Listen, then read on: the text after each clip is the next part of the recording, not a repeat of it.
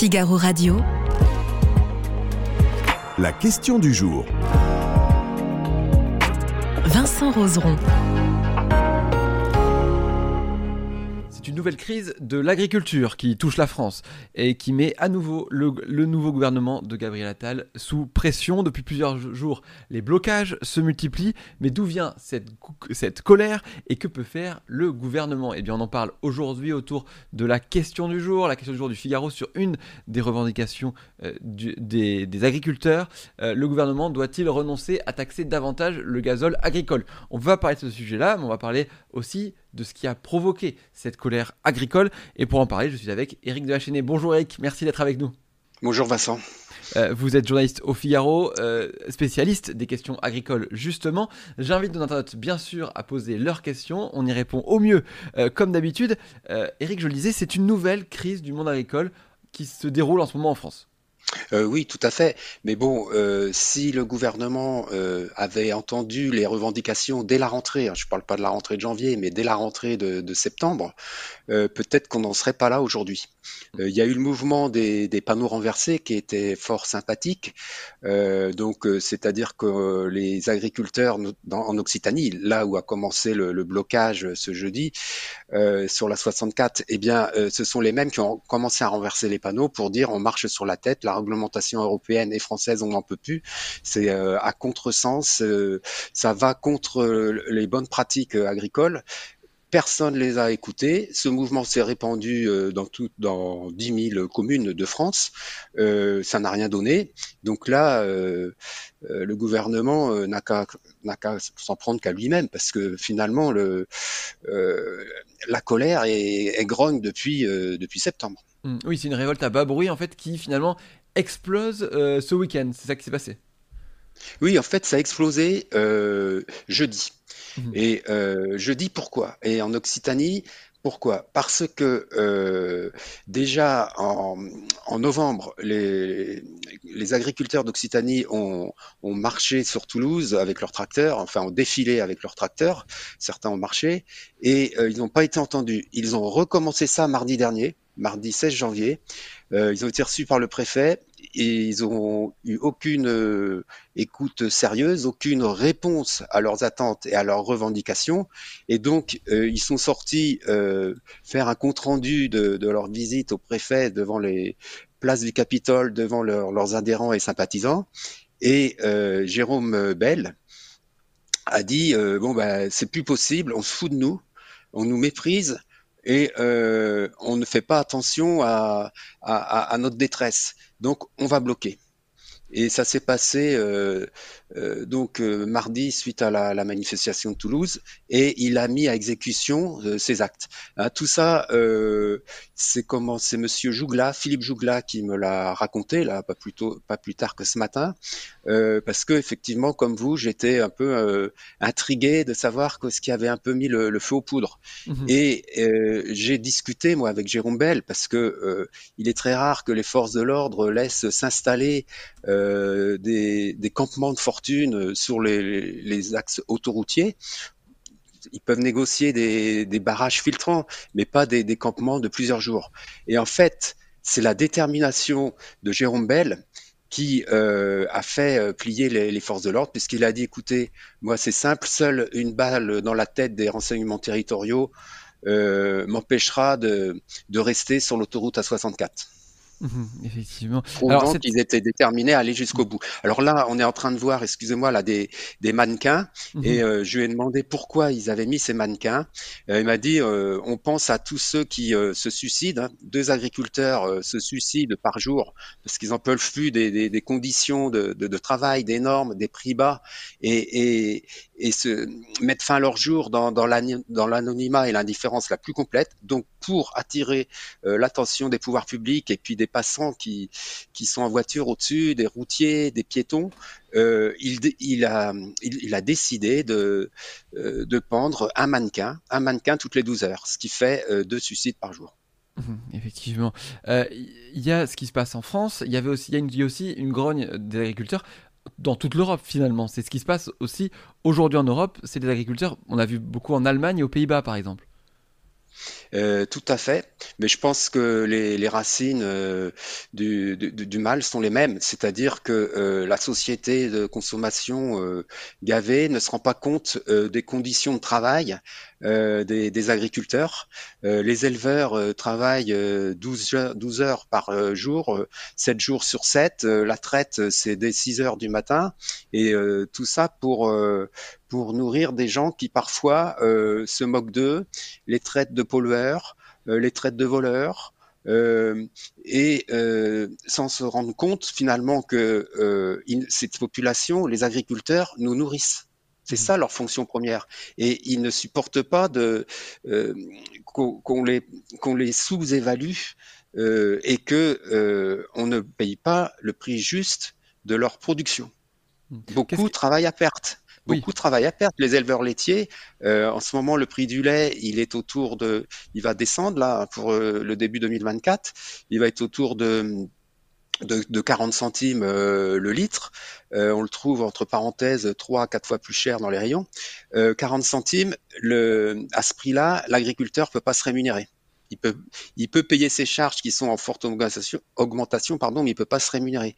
Donc moi, j'ai jamais vu un métier où euh, on demandait aux gens de travailler à perte. Hmm. Qu'est-ce qu'ils réclament du coup euh, aujourd'hui nos, agriculteurs euh, Qu'est-ce qu'ils qu qu réclament au gouvernement finalement? On les a vus hier, ils ont rencontré euh, Gabriel Attal. Oui, alors bon, hier, il y a hum, Arnaud Rousseau, avec qui j'avais parlé avant son, son entretien, hein, donc le président de la FNSEA, qui est entre parenthèses céréalier également euh, en Seine-et-Marne, qui connaît bien le terrain. Euh, il a été président de la Fédé euh, de la FDSEA de Seine-et-Marne et aussi euh, avec lui le président des GIA, qui est dans le Doubs, Arnaud Gaillot, et euh, qui lui, bien entendu, aussi connaît bien le terrain. Donc, euh, ils ont ils ont expliqué au Premier ministre tout un tas de, revendications, quoi, un peu un inventaire à l'après-vert, une liste de tous leurs problèmes. Et il savait très bien qu'en allant à cette réunion, qui a duré deux heures, euh, il n'aurait pas euh, obtenu satisfaction tout de suite. L'idée, c'était, on dresse un état des lieux, on vous demande, euh, alors ce qu'ils ont demandé en priorité, c'est de, de, revoir le, la taxation sur le GNR, hein, c'est en gros 25 centimes de litre. Donc ils ont demandé à ce qu'on les agriculteurs puissent bénéficier de la détaxation tout de suite. C'est-à-dire mmh. qu'il n'est en pied de facture, c'est-à-dire que quand ils vont payer leur, euh, leur gasoil, eh bien que la, la déduction soit imputée directement sur le, le, prix à payer, le prix final à payer. Oui, parce, parce qu'à l'heure actuelle, ce qui se passe, ils sont obligés d'aller sur euh, déclarer sur euh, un site sur Internet. 35% mmh. d'entre eux ne le font pas parce que c'est encore de la paperasse. Hein.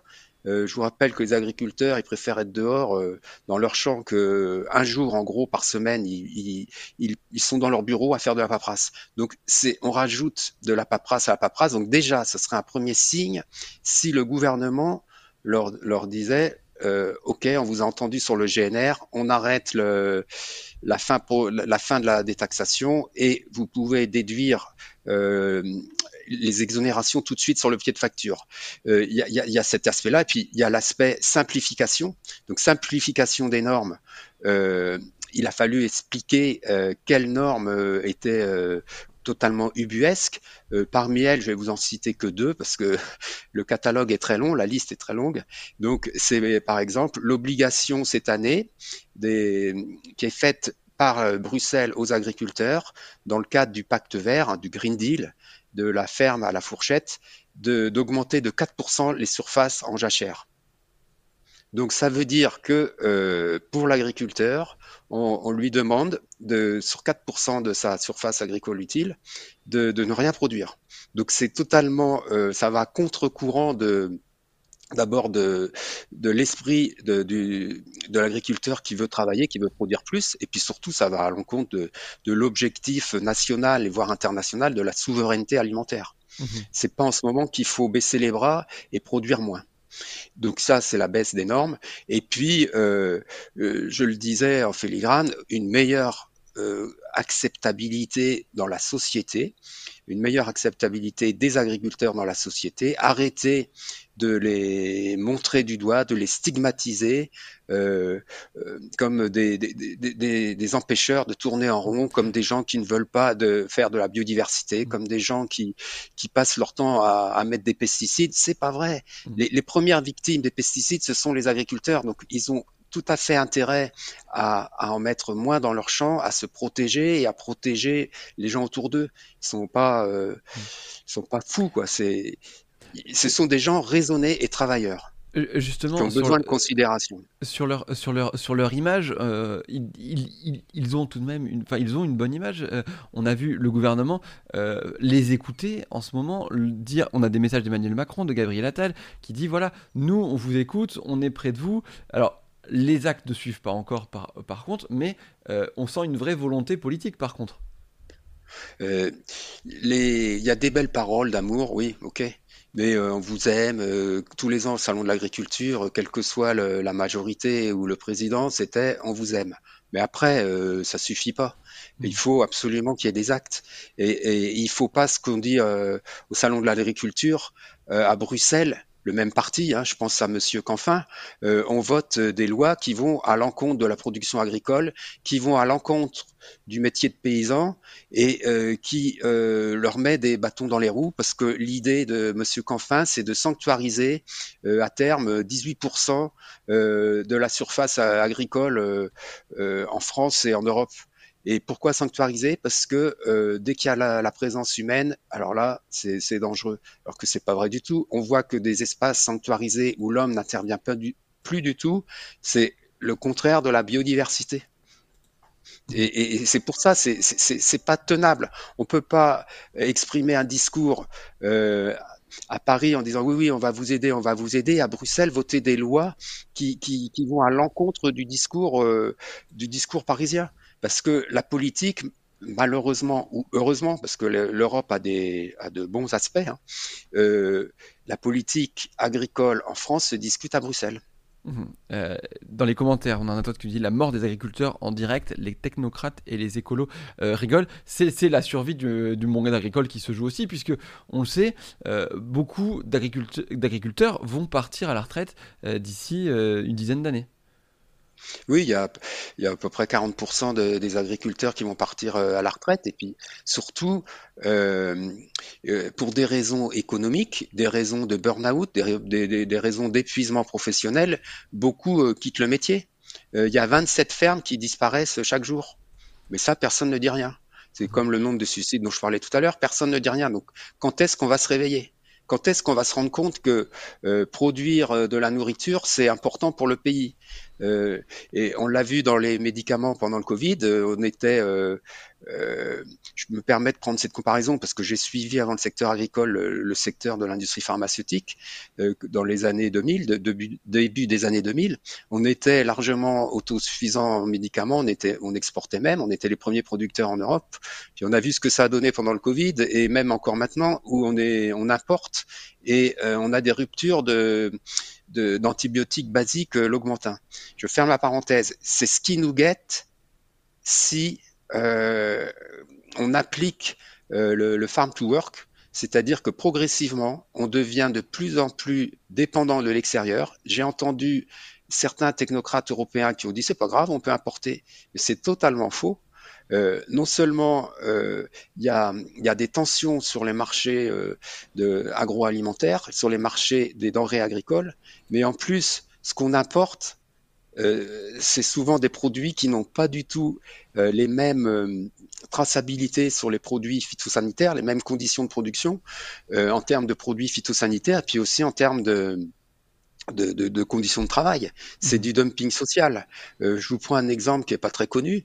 Euh, le coulis de tomate qu'on trouve sur nos, nos pizzas ou, ou, dans, nos, dans nos pâtes, euh, la, le quart qu'on consomme en France vient de Chine. Et vous savez à combien est payé le, le travailleur chinois pour ramasser un kilo de tomates Beaucoup moins cher. Je vous le donne en mille.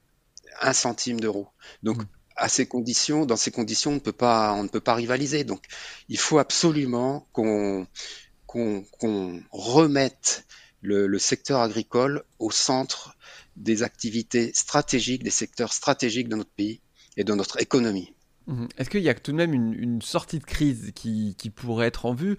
Euh, Je le disais, ils ont été reçus, alors pas d'acte pour l'instant. Il y a un projet de loi qui était prévu, il devait être présenté mercredi, il, est finalement retardé pour être retravaillé. Est-ce que, euh, les agriculteurs vont obtenir gain de cause rapidement? Je dis pas dans la boule de cristal, mais Vincent Roseron, ce projet de loi, c'est un peu l'arlésienne. C'est pas avec un projet de loi euh, et des textes et des réglementations supplémentaires qu'on va résoudre le problème. Il faut des mesures tout à fait concrètes. Euh, par exemple, la, poursuite de l'exonération du GNR, hein, du gasoil non routier, ça, peut se prendre très vite et euh, c'est très concret.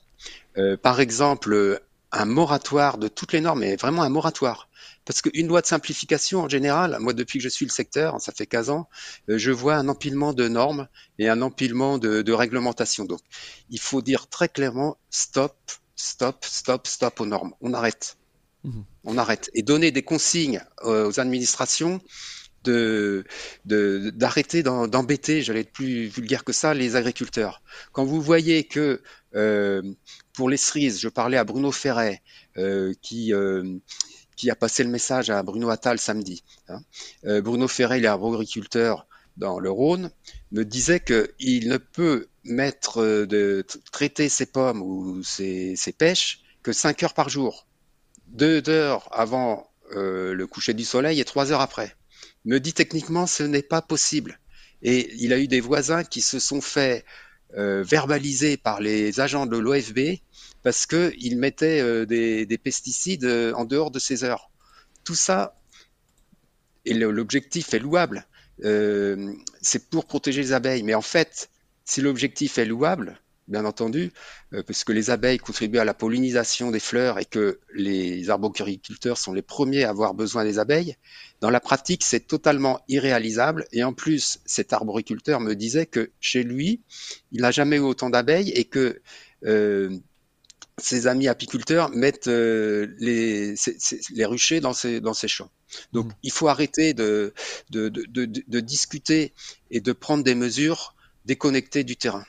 Alors, cette mesure, imaginons, puisque le Figaro pose cette question, est-ce que selon vous, le gouvernement doit renoncer à taxer davantage le gazole agricole? Je crois que j'ai à peu près compris votre point de vue sur cette question. bah oui, vous avez compris, donc c'est non.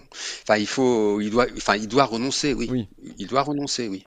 Oui. Regardez, nos internautes sont d'accord à 85%. Est-ce que ça vous surprend ce résultat de 85% Non, non, non, non, parce que je pense que le, le peuple à la base est et comment est compréhensif et, a, le bon sens que mhm. nos élites ont totalement perdu et il serait temps parce que cette crise elle est, profonde hein. on a eu les gilets jaunes mais là je pense que maintenant on a les gilets verts et euh, euh, l'idée c'est de, remettre un peu l'église au centre du village et puis de remettre du bon sens dans toutes les mesures qui sont prises actuellement parce que euh, ceux qui les prennent sont très très loin des réalités et, ces, manifestations qui ont lieu là, c'est juste pour dire euh, euh, prenez-nous au sérieux, considérez-nous, on vous nourrit et arrêtez de nous prendre pour des bouseux, euh, pour des, des abrutis, pour des demeurés. Non, les agriculteurs font partie totalement de la société et on en a plus que jamais besoin, plus que jamais besoin dans un monde de plus en plus virtualisé et déconnecté des réalités du travail. On comprend bien. Merci beaucoup, en tout cas Eric de la Chaîne, d'avoir été avec nous. Aujourd'hui, on retrouve vos articles sur le site du Figaro. Merci une nouvelle fois d'avoir été avec nous. Merci, à vous les internautes du Figaro d'avoir été nombreux à nous suivre. Et moi, je vous dis à bientôt pour de nouveaux lives sur Figaro Live.